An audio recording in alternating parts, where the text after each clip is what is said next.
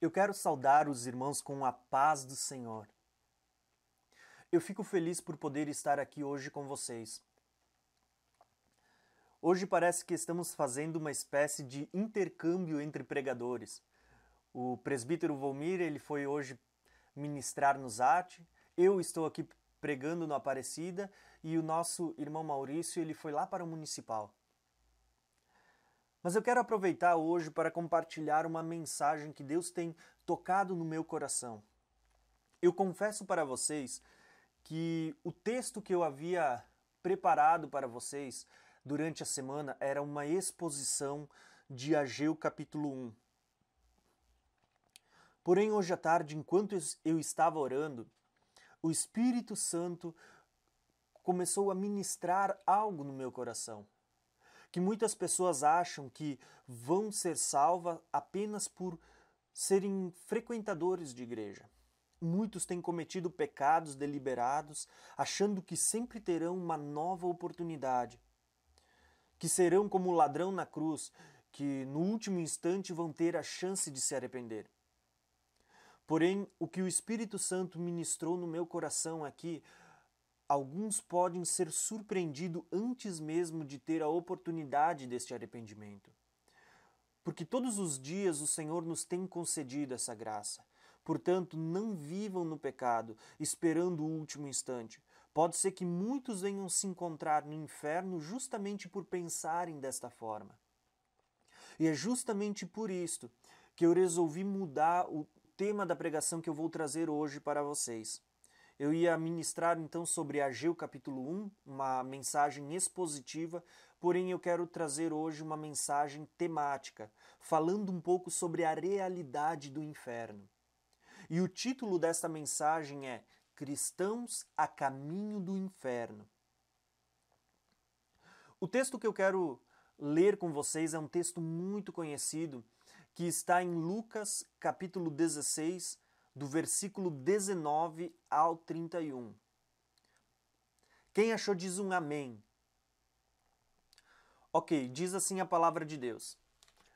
Havia um homem rico que se vestia de púrpura e de linho fino e vivia no luxo todos os dias. Diante do seu portão fora deixado um mendigo chamado Lázaro, coberto de chagas este ansiava comer o que caía da mesa do rico. Em vez disso, os cães vinham lamber as suas feridas. Chegou o dia em que o mendigo morreu e os anjos levaram para junto de Abraão. O rico também morreu e foi sepultado. No Hades, aonde estava sendo atormentado, ele olhou para cima e viu Abraão de longe, com Lázaro ao seu lado. Então chamou-o Pai Abraão, tem misericórdia de mim e manda que Lázaro molhe a ponta do dedo na água e refresque a minha língua, porque estou sendo porque estou sofrendo muito neste fogo. Mas Abraão respondeu: Filho, lembre-se de que durante a sua vida você recebeu coisas boas, enquanto que Lázaro recebeu coisas más.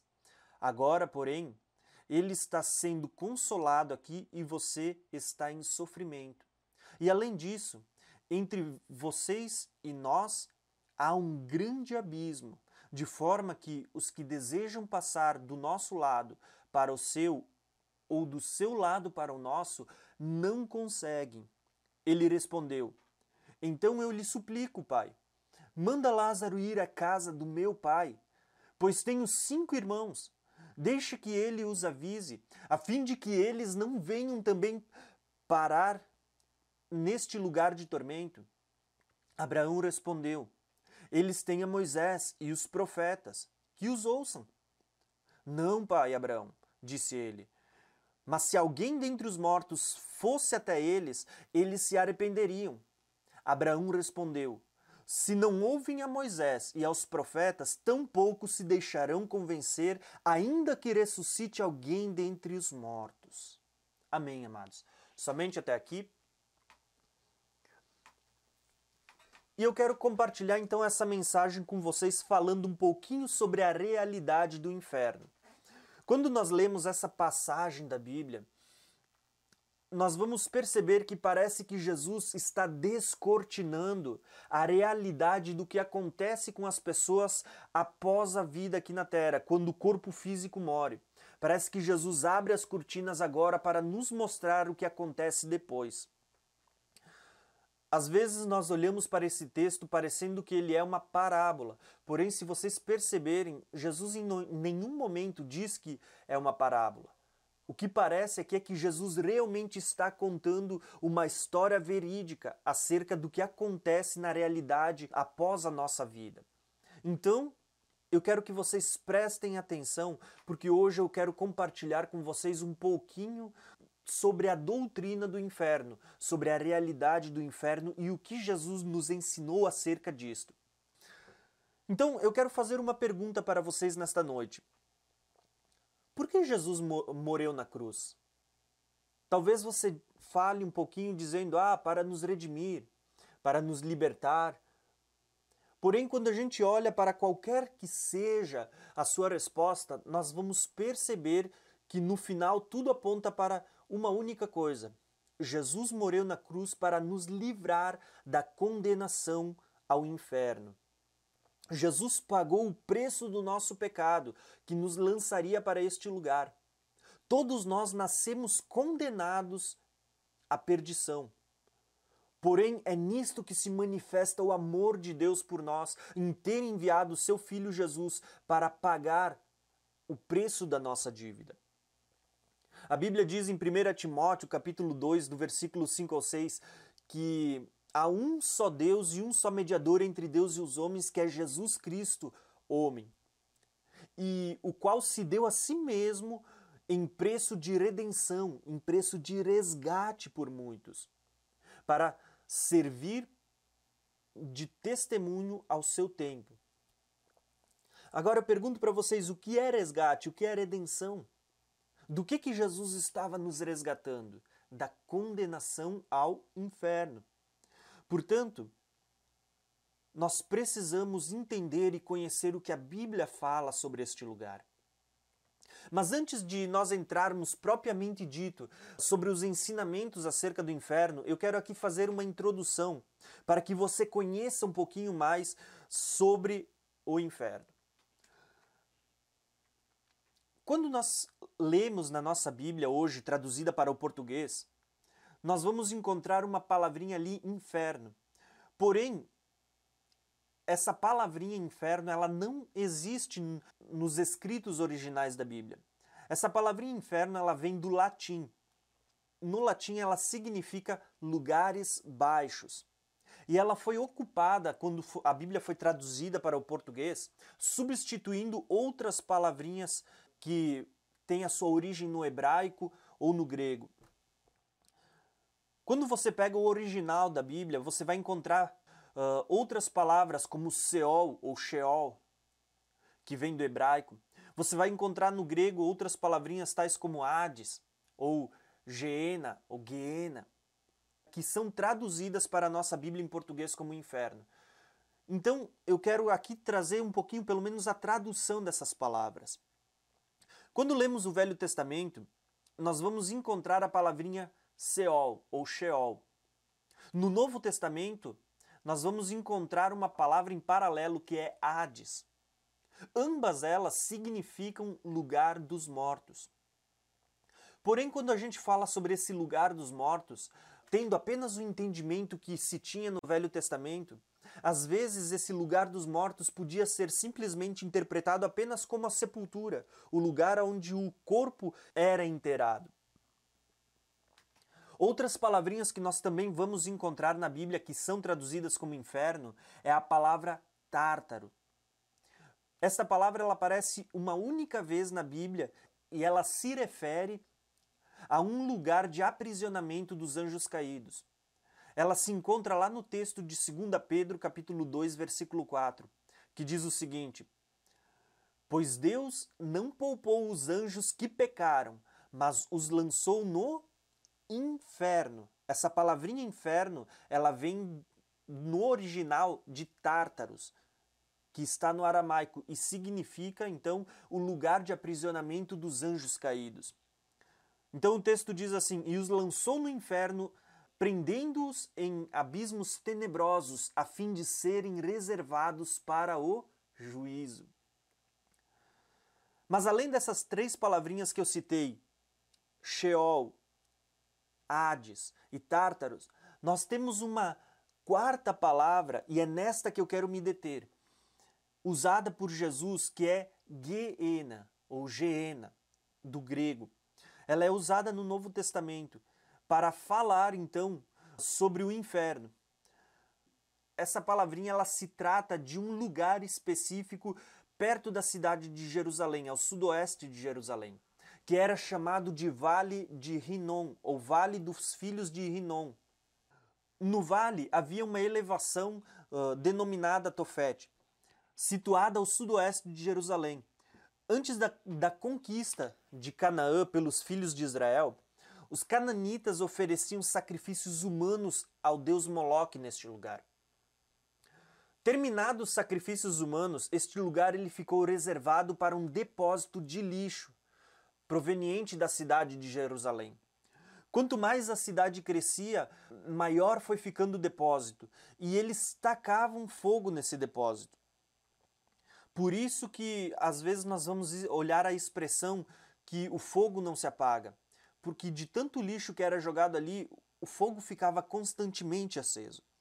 Neste depósito de lixo, aonde o fogo ficava constantemente aceso, também eram jogados cadáveres de mendigos que moriam na rua e que ninguém sabia a procedência. Também eram jogados às vezes os corpos de criminosos e ladrões que eram mortos enquanto cometiam delitos. E às vezes esses corpos eles ficavam aonde o fogo não pegava. E aí ficava o corpo se decompondo, sendo comido por vermes. E este é o quadro que Isaías vai se referir no capítulo 66, no versículo 24, quando ele cita a, a seguinte expressão falando sobre o inferno. Ele vai dizer assim, ó, que sairão e verão os cadáveres dos que se rebelaram contra mim, e o seu verme não morrerá, e o seu fogo não se apagará. Então prestem atenção no que Isaías está profetizando, fazendo uma alusão ao inferno ele cita esse vale dos filhos de Rinom, dizendo que ali o fogo não se apaga e o verme não morre. E é essa mesma figura que Jesus agora vai traduzir para o povo dos seus dias. Jesus, ele pega ali uma figura que o povo conhecia de um lixão que estava ao lado de fora da cidade, para trazer uma figura que o povo ia entender ao falar sobre o inferno. Então, Dentro deste pano de fundo é que eu quero tratar com vocês acerca do inferno nesta noite. Eu escolhi aqui três perguntas nesta noite para que você possa meditar um pouquinho e responder para si mesma. E eu vou procurar trazer alguma luz acerca deste assunto através da palavra de Deus. A primeira pergunta desta noite é a seguinte: Como você acha que é o inferno? Ou como você acha que será o inferno? Você já parou para pensar? Pois bem, eu quero compartilhar com vocês aqui vários textos bíblicos que nos mostram, que trazem luz acerca deste assunto. Em primeiro lugar, a Bíblia diz que o inferno ele será um lugar de tormento. Basta olharmos aqui para o próprio texto que nós lemos sobre o rico e o Lázaro. No versículo 23 diz assim, assim acerca do rico, depois que ele morre. E no inferno ergueu seus olhos, estando em tormentos, e viu ao longe Abraão e Lázaro no, no seu seio. Então veja só, qual era a situação do rico? Ele estava em tormento. Agora, algo que eu quero abrir aqui um parênteses para falar um pouquinho um grande entendimento errôneo que tem surgido é, sobre o sono da alma. Muitas pessoas pensam que após a morte as pessoas ficam ali dormindo e descansando até o dia do julgamento. E isso é uma heresia, isso é uma mentira, é uma má interpretação das Escrituras. Porque se vocês olharem para o estado em que se encontrava o rico e Lázaro, nenhum dos dois estavam dormindo. Lázaro estava acordado do lado do pai Abraão, enquanto o rico ele estava acordado no inferno sofrendo tormentos. E nós vamos perceber que ele estava acordado, até porque a Bíblia diz que ele estava com os olhos abertos, e ele ergueu seus olhos, olhou para, os, para onde Lázaro e o pai Abraão estavam, e ali enxergou, e ali conversou com eles. Então, não existe sono da alma. E isso nos mostra o quê? Que no inferno as pessoas não só estarão acordadas, como elas estarão conscientes, elas terão lembranças e memórias e elas terão entendimento. Olhem para o rico, ele estava consciente do que estava acontecendo com ele. Ele estava tendo entendimento. E ele estava tendo até lembranças e memórias sobre a sua vida, do seu, do seu pai, dos seus cinco irmãos. As pessoas às vezes acham, não, eu vou se eu for para o inferno, não, lá eu estarei, quem sabe, dormindo. Não. A Bíblia diz que você vai estar acordado, consciente, tendo lembranças, memórias e entendimento. E o pior de tudo, estará em tormento. E o que a Bíblia diz é que lá não haverá nenhuma gota de água. Pensa agora na situação, talvez você passe um dia sem beber e você ali sente uma sede imensa. Segundo alguns estudiosos, o corpo do ser humano ele não aguenta mais do que três dias sem água. Você pode fazer vários dias de jejum sem alimento, mas sem água não pode passar mais do que três, porque senão o seu corpo começa a sofrer avariações. E lá a Bíblia está dizendo que não é um dia, não é dois, não é três, não é uma semana, é a eternidade sem água a Bíblia declara, em primeiro lugar, que o inferno ele é um lugar de sofrimentos, onde as pessoas serão atormentadas. Segundo lugar, a Bíblia também diz que no inferno há um fogo que não se apaga, um fogo inextinguível, e lá os vermes não morem. Olha só o que está revelado, é um dos textos que eu escolhi em Marcos 9, do versículo 43 ao 44. Se a sua mão te fizer tropeçar, corte-a. É melhor entrar na vida mutilado do que, tendo as duas mãos, ir para o inferno, onde o fogo nunca se apaga e o seu verme não morre. Além da Bíblia declarar que no inferno é um lugar onde as pessoas serão atormentadas, a Bíblia também diz lá que um desses tormentos é que o fogo nunca vai se apagar. E outro tormento é que lá o verme não morre. Eu não sei quanto a vocês, mas eu vou citar aqui um exemplo de coisa que já aconteceu comigo.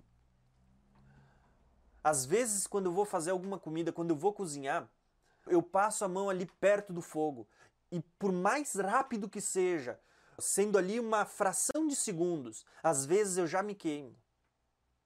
Quem já não encostou, quem sabe, a mão numa panela quente e sentiu aquele tss, sabe? De queimar, de dar aquela fritadinha. Se você já sente dor naquela fração de segundos, como seria se talvez você colocasse a mão no fogo por cinco minutos? Talvez os danos ali, os estragos que o fogo faria na sua mão seriam talvez até irreversíveis.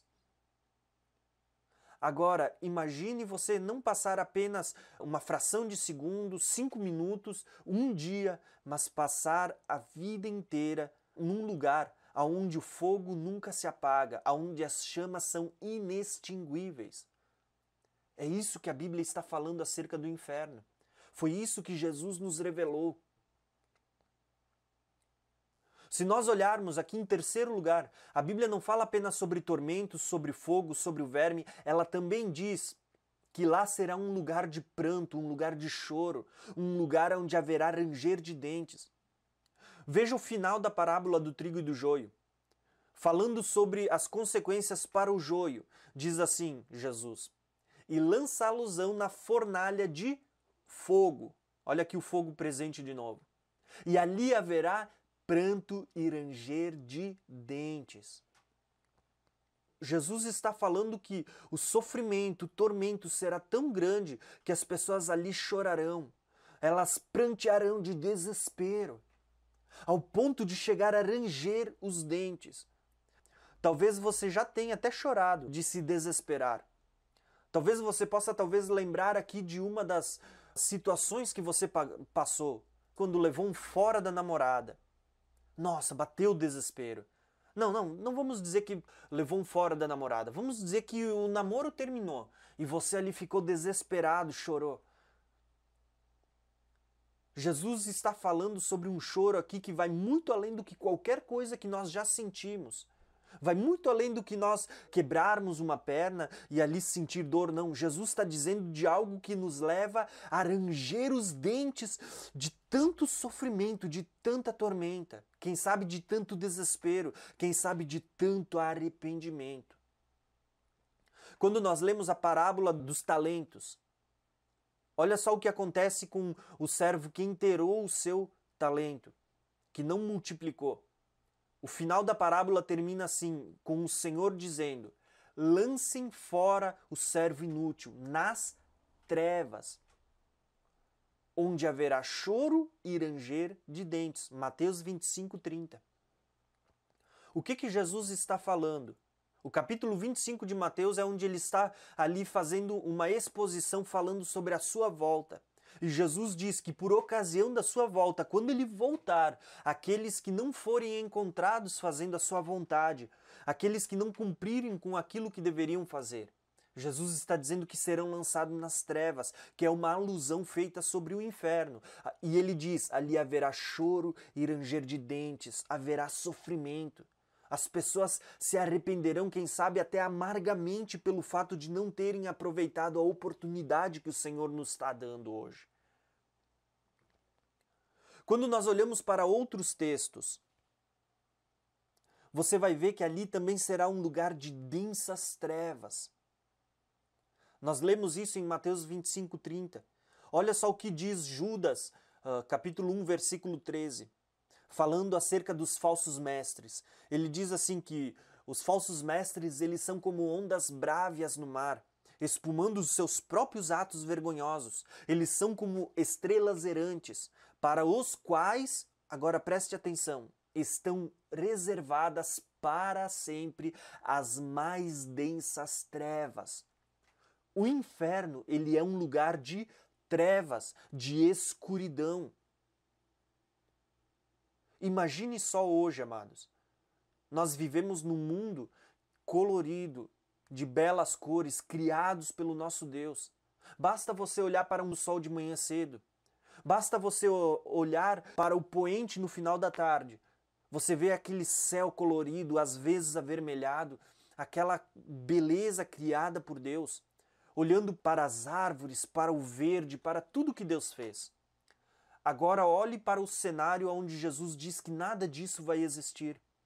Onde a Bíblia diz que o inferno, o lugar para onde as pessoas que não aceitam Jesus ou que não andam segundo a sua vontade vão, um lugar de densas trevas, aonde quem sabe a única luz que vai resplandecer ali será a das chamas queimando as pessoas. Eu não estou querendo assustar vocês nessa noite. Eu apenas quero compartilhar com vocês a realidade daquilo que Jesus nos ensinou através dos seus ensinos.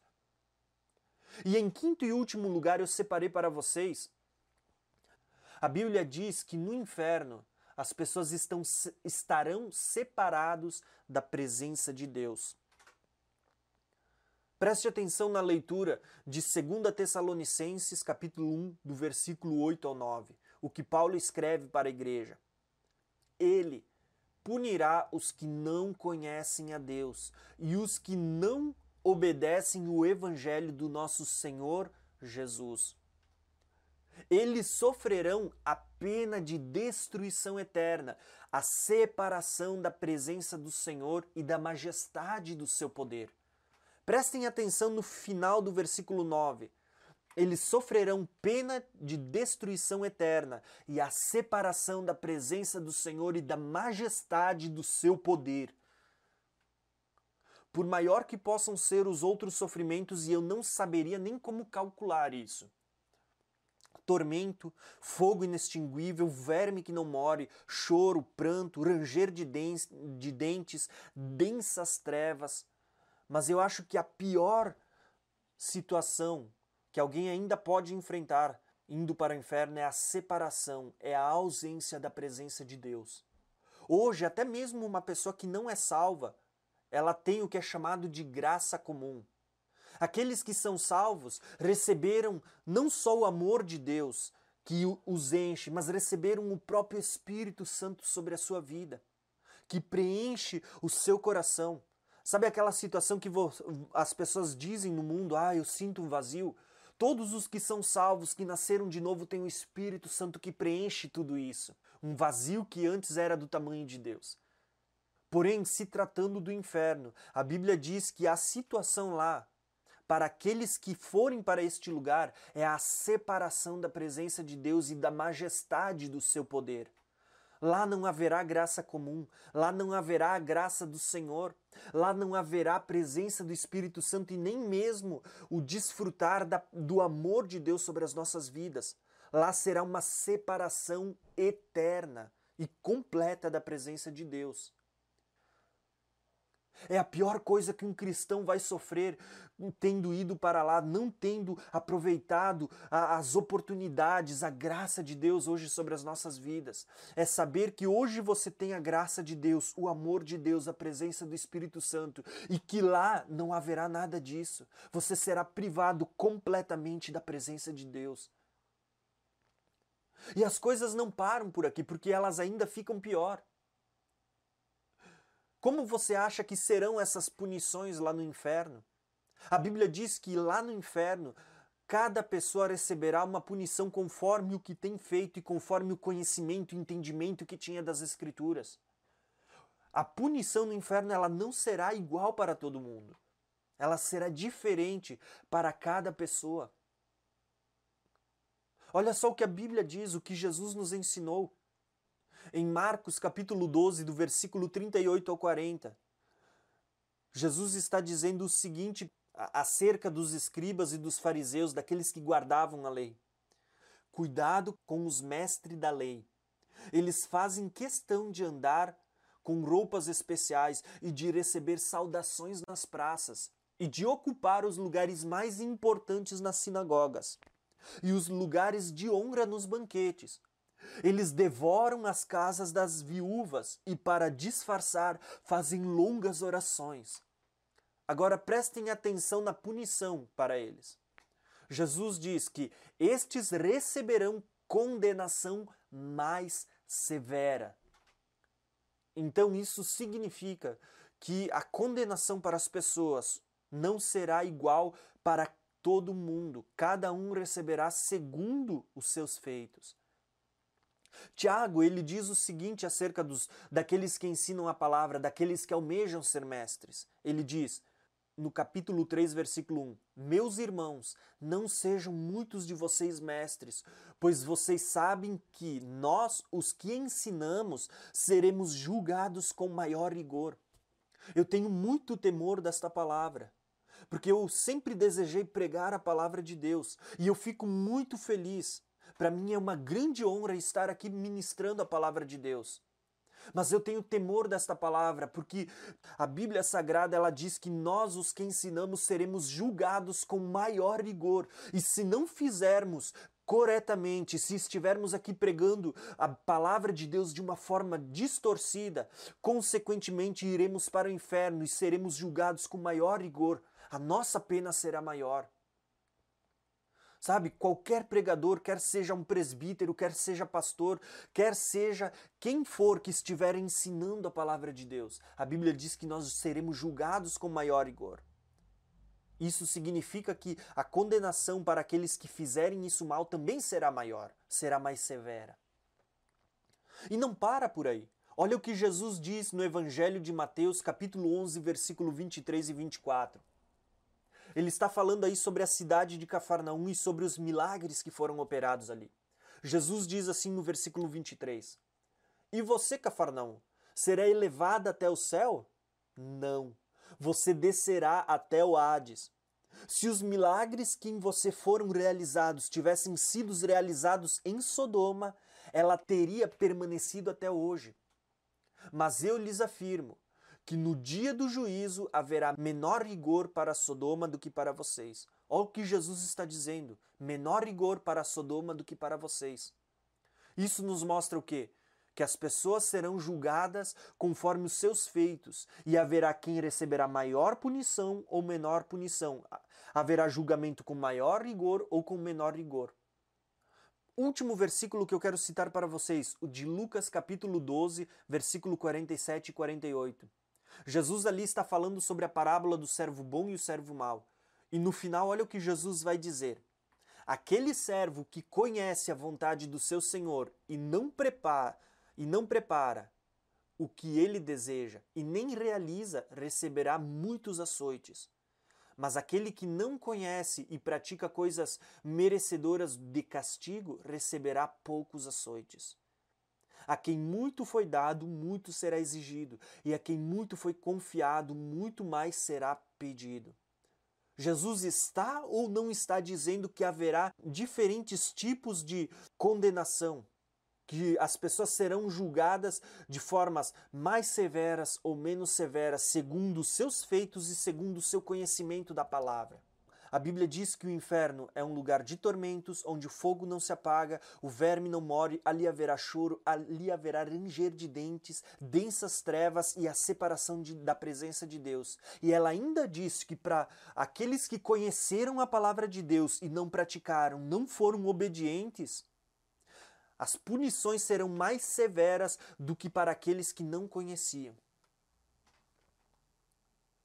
Porém, aqui eu quero fazer uma segunda pergunta para vocês nessa noite. Eu disse que faria apenas três perguntas. A segunda pergunta que eu quero fazer para vocês nessa noite é a seguinte: Quem vocês acham que vai para o inferno? Há algum tempo atrás eu estava conversando com algumas pessoas e eu fiz essa mesma pergunta duas vezes no mesmo dia. Quem vocês acham que vai para o inferno? E sabe qual foi a resposta que eu obtive? As pessoas diziam o seguinte: Ah, eu não sei quem vai para o inferno, mas eu não. Esse é o grande problema de muitos. As pessoas às vezes estão indo para o inferno a passos largos e estão pensando que serão salvas. Qualquer outro pode ir, menos eu. Não, não, não. Eu estou na igreja, eu não vou para o inferno. Mas aí eu pergunto para vocês nessa noite: quem vocês acham que vai para o inferno? Eu quero compartilhar alguns textos com vocês. Olha o que a Bíblia diz. Paulo escreveu aos Gálatas, capítulo 5, do versículo 19 ao 21, um texto bastante conhecido que fala sobre as obras da carne. Paulo disse: Ora, as obras da carne são manifestas e são imoralidade sexual, impureza, libertinagem, idolatria, feitiçaria, ódio, discórdia, ciúmes, ira, egoísmo, dissensões, facções, inveja, embriaguez, orgias e coisas semelhantes, eu os advirto, como antes já os adverti, e prestem atenção agora, que os que praticam essas coisas não herdarão o reino de Deus. Vocês acham que essas coisas são só as pessoas que estão lá no mundo que praticam? Não. Pessoas dentro da igreja, às vezes, adulteram. Às vezes, pessoas dentro da igreja são pessoas que alimentam os ciúmes, que alimentam a discórdia, que alimentam a ira, que alimentam o egoísmo, que alimentam as dissensões e as facções, a inveja. Talvez o seu problema não seja embriaguez, talvez o seu problema não seja idolatria. Mas tem muita gente que, às vezes, dentro da igreja, entre quatro paredes, está sofrendo do mal da imoralidade sexual, da impureza, das urgias. Imoralidade sexual não é apenas adulterar, apenas uh, trair fisicamente a esposa. Jesus deixou bem claro que apenas olhar para uma mulher ou para um homem com intenção impura no seu coração já é adultério, já cometeu pecado. Muitas pessoas, talvez entre quatro paredes, estão sofrendo deste problema, estão pecando e às vezes até nem sequer querem se arrepender porque cederam ao desejo da carne e isso é bom. E às vezes estão pensando que, ah, lá na frente eu me arrependo. Antes de eu morrer, eu vou ter a oportunidade, como ladrão da cruz, de voltar atrás e pedir perdão. E pode ser que esse momento nunca chegue. Não adianta apenas sermos frequentadores de culto se não formos obedientes à palavra de Deus. Olha o que Paulo escreve num texto paralelo a esse de Gálatas. 1 Coríntios capítulo 6, do versículo 9 ao 11. Diz o seguinte: Vocês não sabem que os perversos não herdarão o reino de Deus? Paulo está falando sobre salvação. E olha o que ele diz: Não se deixem enganar. E é o que eu quero dizer para vocês nessa noite. Não se enganem. Atenção, não se enganem. Olha o que Paulo diz: nem imorais, nem idólatras, nem adúlteros, nem homossexuais passivos ou ativos, nem ladrões, nem avarentos, nem alcoólatras, nem caluniadores, nem trapaceiros herdarão o reino de Deus. Assim foram alguns de vocês, mas vocês foram lavados, foram santificados, foram justificados no nome do Senhor Jesus Cristo e no Espírito do nosso Deus. Paulo está dizendo: no mundo vocês já foram assim, mas agora vocês foram lavados, vocês foram santificados, vocês foram justificados no nome de Jesus Cristo e pelo Espírito Santo de Deus. Paulo está dizendo: não se enganem, não continuem praticando essas coisas, porque os que continuam praticando, uma vez tendo sido libertos disso, não serão salvos, não herdarão o reino de Deus. E Paulo deixa claro: ele diz, não se enganem. Sabe, a Bíblia diz que caluniadores não herdarão, avarentos, aqueles que têm amor ao dinheiro ladrões não herdarão. E roubar, às vezes, pode ser apenas você passar a perna nos impostos. Trapaceiros, você adquirir lucro ilícito, é pecado. E Paulo diz que não herdarão o reino de Deus os que tais coisas praticam. Um dos textos que eu mais tenho temor que é o texto que eu já li anteriormente, 2 Tessalonicenses capítulo 1, do versículo 8 ao 9. Prestem atenção na, na leitura desses dois versículos. A Bíblia diz assim, ó, ele punirá os que não conhecem a Deus. Olha o primeiro grupo, os que não conhecem a Deus. E agora olhem o segundo grupo, e os que não obedecem ao evangelho do nosso Senhor Jesus. Eles sofrerão a pena de destruição eterna e a separação da presença do Senhor e da majestade do seu poder.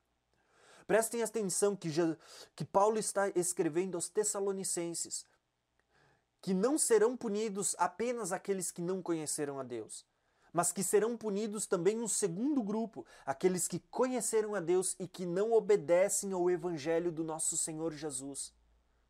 Então eu volto a frisar: não é porque você frequenta o culto, que você é um frequentante de igreja, que você será salvo.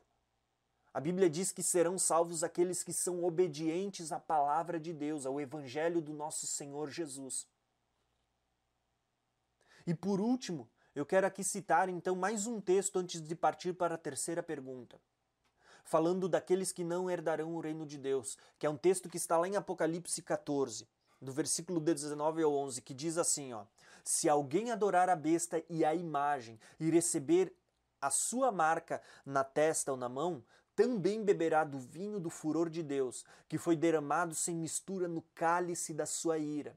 Será ainda atormentado com um enxofre ardente na presença dos santos anjos e do Cordeiro, e a fumaça do tormento de tais pessoas sobe para todo sempre, para todos os que adoram a besta e a sua imagem, e para quem recebe a marca do seu nome, não há descanso dia e noite. Então, só para terminar aqui falando uh, daqueles que vão para o inferno, quem você acha que vai para o inferno?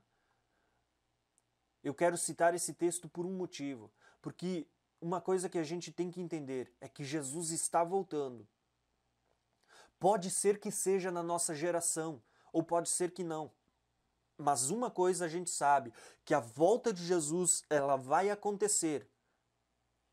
E a Bíblia diz, ela deixa claro que antes da volta de Jesus haverá manifestação do anticristo e do falso profeta. E quem receber a sua marca, e quem adorar a besta ou receber a sua marca, não será salvo. Pelo contrário, ele irá para o inferno, aonde será atormentado dia e noite. A Bíblia diz que ali haverá fogo, ali haverá enxofres, ali haverá tormento. Então guarde essas palavras. Quem vai para o inferno? Aqueles que praticam as obras da carne, aqueles que não são obedientes à palavra do nosso Senhor Jesus. E futuramente, se nós passarmos por essa situação da volta de Jesus, a Bíblia diz que aqueles que aceitarem a marca da besta, aqueles que adorarem a imagem da besta, esses também estarão condenados ao fogo eterno, ao inferno. E a nossa terceira e última pergunta que eu quero fazer para vocês nessa noite é: Quanto tempo você acha que dura o inferno? Eu já perguntei para vocês como você acha que será o inferno. É um lugar de tormentos, um lugar onde haverá fogo inextinguível, verme que não morre, choro, ranger de dentes, densas trevas, separação da presença de Deus. A punição ali será diferente, alguns serão punidos com maior rigor. Também perguntei para você quem você acha que vai para o inferno? E a Bíblia nos diz que são aqueles que praticam as obras da carne, aqueles que não têm em si o fruto do Espírito. E aqueles que não obedecem ao nosso Senhor e ao seu, à sua palavra, e também aqueles que eh, futuramente passarem pela grande tribulação e aceitarem a marca da besta ou adorarem a besta. Porém, a última pergunta que eu faço para você nessa noite é: quanto tempo você acha que dura o inferno? Olha só o que Daniel, depois de receber muitas revelações acerca do tempo do fim da volta de Jesus, ele escreve. Daniel 12, versículo 2. Multidões do que, dos que dormem no pó da terra acordarão, uns para a vida eterna, outros para a vergonha e para o desprezo eterno. Olha só outros textos, o que, outro, o que Jesus vai falar através do Evangelho de Mateus, capítulo 25, do versículo 41 e 46.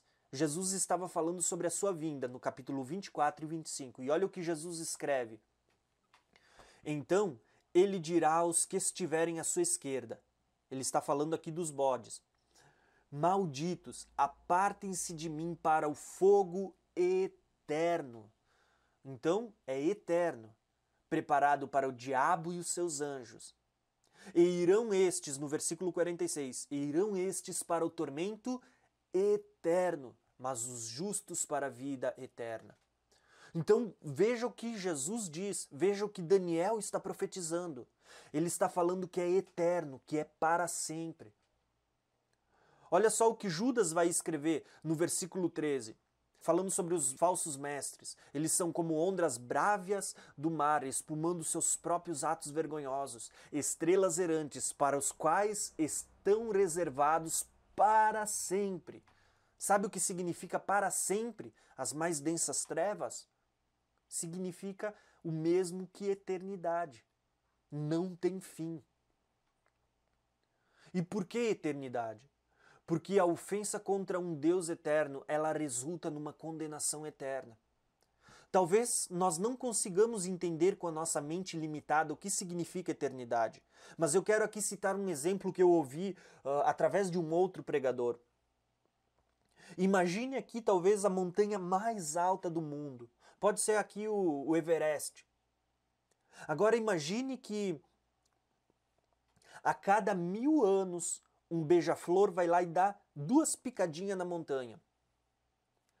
Imagine agora que, uh, dando duas picadinhas a cada dois mil anos, ele consiga destruir essa montanha. Quando ele terminar de destruir essa montanha, ele tem que destruir outra montanha igual. E quando ele terminar, ele ainda tem outra montanha igual, dando só duas picadinhas a cada dois mil anos. Quanto tempo vocês acham que isso vai demorar? É dessa forma que eu quero fazer uma comparação para que você entenda o que é eternidade. É um tempo incontável, incalculável, um tempo que não tem fim. E a Bíblia diz que isso será sofrendo todos aqueles tormentos dos quais nós falamos, dos quais a palavra de Deus, dos quais Jesus nos advertiu até agora. Isso é, é, é o tempo que vai durar o inferno lá. Não se engane, existem muitas falsas doutrinas acerca do inferno que estão circulando por aí. Basta você abrir a internet, você acessar, quem sabe, ali o YouTube e você vai ver tantas pessoas ensinando acerca do inferno. Há aqueles que ensinam uma doutrina chamada aniquilacionismo. Antigamente os anabatistas criam dessa forma, hoje em dia tem os adventistas, os testemunhos de Jeová. O que, é o aniquilacionismo? É uma doutrina escatológica minoritária que diz que as almas dos pecadores elas serão aniquiladas após a morte.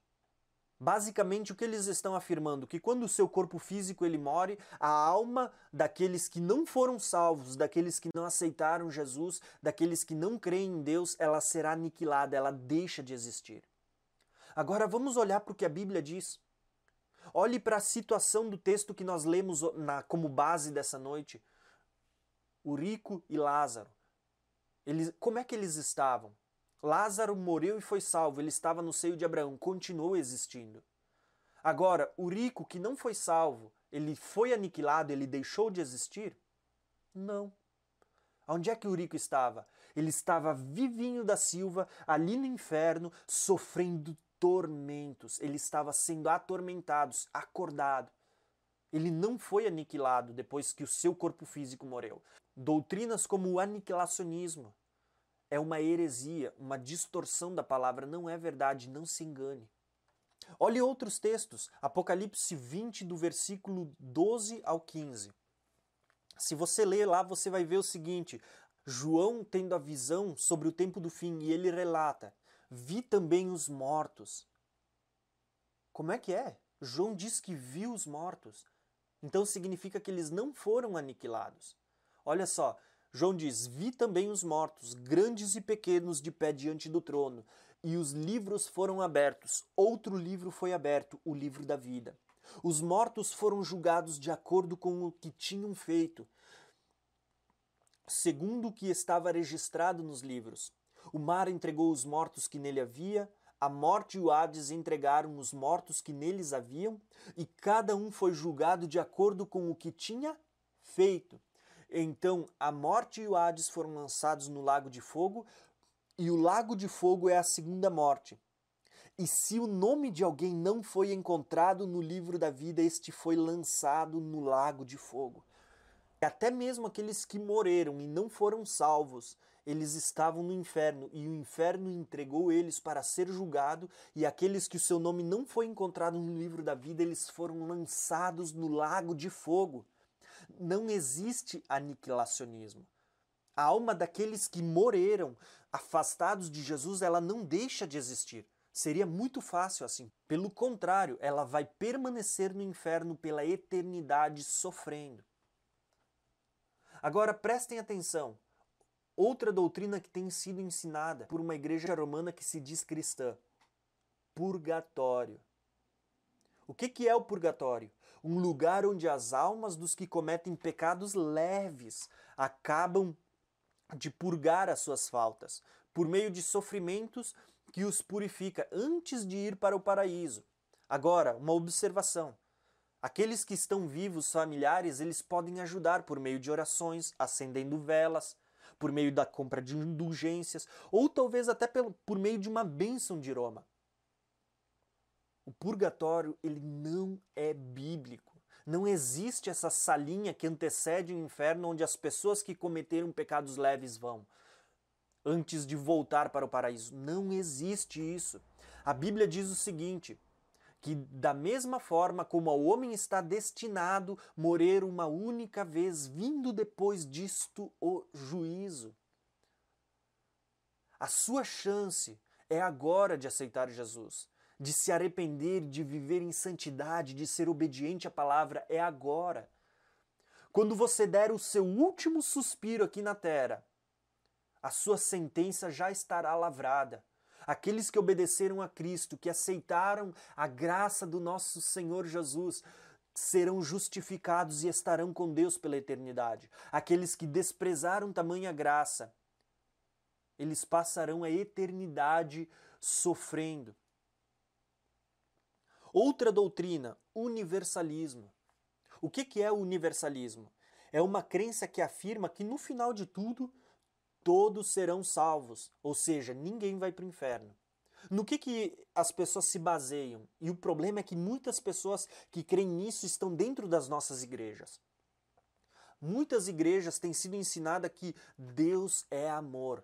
O Evangelho de João, capítulo 3, versículo 16: Deus amou o mundo, Deus amou a todos, ao ponto de enviar o seu filho. Então, as pessoas dizem que porque Deus é amor, Deus não vai permitir que, essas, que, que os seus filhos, a sua criação, passem a eternidade sofrendo no inferno. E essa doutrina do universalismo diz que todo mundo será salvo. Mentira do diabo. É uma grande heresia, uma grande distorção da palavra. Continue lendo o Evangelho de João, que diz que Deus é amor. Olha o que a Bíblia diz no, no versículo 18. Quem nele crê não é condenado, mas quem não crê já está condenado, porque não crê no nome do Filho unigênito de Deus. Olha só o que a Bíblia vai dizer lá no, no último versículo, no versículo 36. Quem crê no Filho tem a vida eterna. Já quem rejeita o Filho não verá a vida, mas a ira de Deus permanece sobre ele. Então, todos serão salvos? Não, isso não é bíblico. Isso é uma mentira do diabo, porque o próprio Jesus disse que Deus nos amou ao ponto de enviar o seu filho, que é ele mesmo. E ele disse que quem crer não será condenado, mas quem não crer já está condenado porque não creu. E ele diz que aquele que não crer, que rejeitou o Filho de Deus, ele não verá a vida, mas a ira do próprio Deus permanece sobre ele.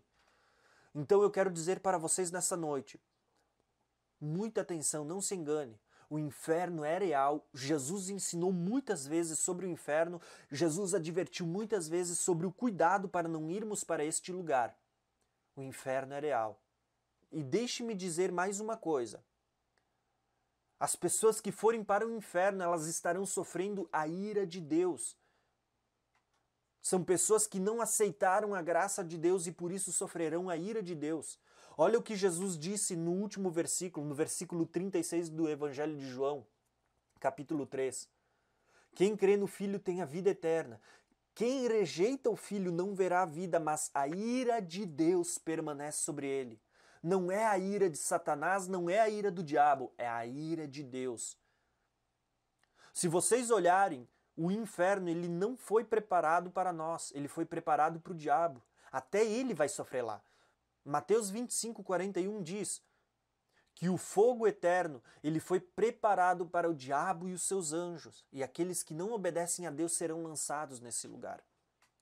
Se vocês lerem o evangelho, se vocês lerem o livro de Apocalipse, o versículo 20, do 10 ao 15, vocês vão ver que até o diabo ele vai ser lançado no lago de fogo, aonde ele vai ser atormentado dia e noite junto com a besta e o falso profeta para todo sempre.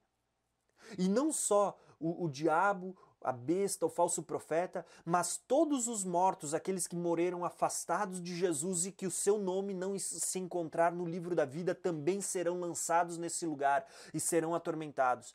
Então, o inferno, o lago de fogo, ele não é um lugar onde você vai ser atormentado por Satanás. É a própria ira de Deus que vai ser o maior sofrimento naquele lugar. Então eu quero deixar esse alerta para vocês nessa noite. Não se engane. Não ache que porque você está dentro dessas quatro paredes, porque você vem para a igreja, é que você está salvo. Sabe? Não, não acredite, ah, uma vez salvo, sempre salvo. Não, não, não. Leia o conteúdo das sete igrejas lá, o que Jesus disse. Ele sempre termina dizendo para as igrejas do Apocalipse: há o que vencer. Isso significa que tem aquele que também vai perder. Jesus estava escrevendo para a igreja, não era para os descrentes. Jesus disse na igreja de Éfeso: há o que vencer, dar-lhe-ei de comer da árvore da vida. Jesus disse para a igreja em Esmirna: ao que vencer, não sofrerá a segunda morte. Jesus diz à igreja de Pérgamo: Ao que vencer, lhe darei o um maná escondido e uma pedra branca com um novo nome. Jesus diz à igreja de Tiatira: Ao que vencer, darei autoridade sobre as nações. E se você ler o conteúdo da igreja de Tiatira, Jesus estava dizendo que ali havia servos dele. Ele diz: Tem meus servos aqui que estão sendo enganados por uma tal de Jezabel. E Jesus estava dizendo que se eles não se arrependessem, eles sofreriam a mesma pena que estava reservada para essa profetisa Jezabel que não quis se arrepender. Jesus diz: Os meus servos. Olha, Jesus ainda escreve para a igreja de Sardes: Ao que vencer será vestido de branco, e o seu nome não será apagado do livro da vida. Que promessa é essa se não houvesse a possibilidade do nome ser riscado? Se existe a possibilidade, é por isso que Jesus está dizendo que ao que vencer o nome não será apagado do livro da vida, é porque existe a possibilidade do nome ser riscado. Então não acredite porque talvez você aceitou Jesus um dia que o seu nome não será riscado do livro da vida. Jesus está dizendo que aquele que perder há a possibilidade de ser riscado. Olha o que Jesus diz à igreja de Filadélfia: Ao que vencer, farei uma coluna no santuário e escreverei o nome de Deus, o nome da Nova Jerusalém e o meu próprio nome nele. A igreja de Laodiceia, ao que vencer, se assentará com Cristo no seu trono. Então é ao que vencer. Isso nos mostra que há a possibilidade de perder. E quem são aqueles que não vão vencer? Aqueles que não são obedientes a Cristo, aqueles que, em vez de uh, buscarem ser cheios do Espírito Santo para manifestar o fruto, estão dando lugar às obras da carne. Aqueles que, que não estão guardando em obediência o Evangelho do nosso Senhor. Eu quero terminar esta mensagem deixando aqui dois versículos bíblicos falados pelo próprio Jesus. Primeiro, Jesus diz: tenham cuidado. Que, que Jesus está dizendo? O mesmo que Paulo. Ele está dizendo: tenham atenção, tenham cuidado. Lucas 21, 34 ele diz: Tenham cuidado para que os seus corações não fiquem carregados de libertinagem, bebedeira e ansiedades pela vida, e aquele dia venha sobre vocês inesperadamente. Quando Jesus diz, a, a, Aqui, às vezes, a gente pode até dizer, argumentando, né? Não, eu não sou uma pessoa libertina. Não, não, não, eu não bebo. Mas muitos de nós estamos incorrendo no risco do que Jesus falou. O nosso coração está carregado pelas ansiedades da vida, pensando no nosso emprego, porque eu quero um emprego melhor, porque eu tenho que fazer hora extra, porque eu quero um carro melhor, porque eu quero uma casa melhor. O nosso foco está no lugar errado. Estamos querendo enriquecer nessa terra, viver bem nessa terra e esquecendo da eternidade. E não é pecado pensarmos no aqui, desde que a nossa prioridade não sejam as coisas desse mundo. Olha só o que Jesus diz em Mateus 10, 28. Ele diz: E não temais a quem mata o corpo e não pode matar a alma. Antes temei aquele que pode fazer perecer no inferno a alma e o corpo. Então prestem atenção. Algumas pessoas têm medo de morrer, que outra pessoa lhe mate. Alguns têm medo do próprio diabo, porque o diabo, ah, se o diabo se levantar contra a minha vida. Não, não, não. Jesus está dizendo: prestem atenção, olhem com a visão no lugar correto. Temei aquele que pode fazer perecer no inferno a alma e o corpo. E quem é esse que tem esse poder? Deus. Então eu convido vocês nessa noite a se colocar de pé para a gente orar. E nessa oração eu quero convidar você a se colocar diante de Deus. Você sabe qual é a sua situação. Você e somente você. Faça como o apóstolo Paulo, amanhã é dia de ceia, e a gente sempre lê esse texto. Ele diz o seguinte: Examine-se, pois, o homem a si mesmo, e então coma, e então beba. Eu quero que você, nesse momento, examine-se a você mesmo. Quem sabe o seu coração está preso pelas ansiedades dessa vida. Você sabe se é você que tem cometido as obras da carne, tem dado lugar às obras da carne. Você sabe se você tem sido desobediente ao Evangelho do nosso Senhor Jesus. A verdade é que Jesus vai voltar e esse dia de prestação de contas ele vai chegar. E mesmo que Jesus não volte, pode ser que nós venhamos a partir antes da vinda do Senhor Jesus e que nós possamos ser achados dignos de adentrar nos céus. Que naquele dia nós não venhamos chegar diante de Deus e dizer: Senhor, Senhor, eu te servi, eu preguei a tua palavra, eu orei, eu expulsei demônios, eu curei enfermos. E Jesus olhe para nós e nos diga: Afasta-te de mim porque eu não te conheço. Não, não. Não viva uma, uma vida no engano achando que porque você está na igreja você vai ser salvo. A Bíblia diz que serão salvos aqueles que são cheios do Espírito Santo, aqueles que têm o fruto do Espírito de Deus, aqueles que são obedientes à palavra do Evangelho do nosso Senhor Jesus. E com isso eu não quero dizer que você será salvo pelas suas obras, não. A Bíblia deixa claro que nós somos salvos pela graça do nosso Senhor Jesus, mediante a fé. É por aquilo que Jesus fez, não por aquilo que a gente pode fazer. Mas mesmo assim, a Bíblia ainda diz que nós devemos ser obedientes, não desperdiçando a graça que nos foi concedida. Nós devemos permanecer na graça, como diz o apóstolo Paulo. Então eu quero convidar você a orar nesse momento. Se você uh, tem cometido essas coisas, hoje é dia de se arrepender. Hoje é o dia em que Deus tem te dado a oportunidade de voltar atrás para que o seu fim não seja neste lugar do qual nós estamos falando hoje. E se porventura não seja a sua situação, então ore para que você permaneça de pé, para que você não venha cair, para que você possa naquele dia estar com Cristo e desfrutar da eternidade ao lado do nosso Senhor. Pai amado, Deus Santo e Deus Todo-Poderoso, em nome do Senhor Jesus, eu quero orar por cada um nesta noite pedindo que o Senhor venha abençoar, Senhor, a cada um dos que ouviram a tua palavra, porque não somos tomados por inocente. A tua palavra foi pregada, Senhor. Mesmo a mim, Senhor, meu Deus, a tua palavra ela está sendo exposta.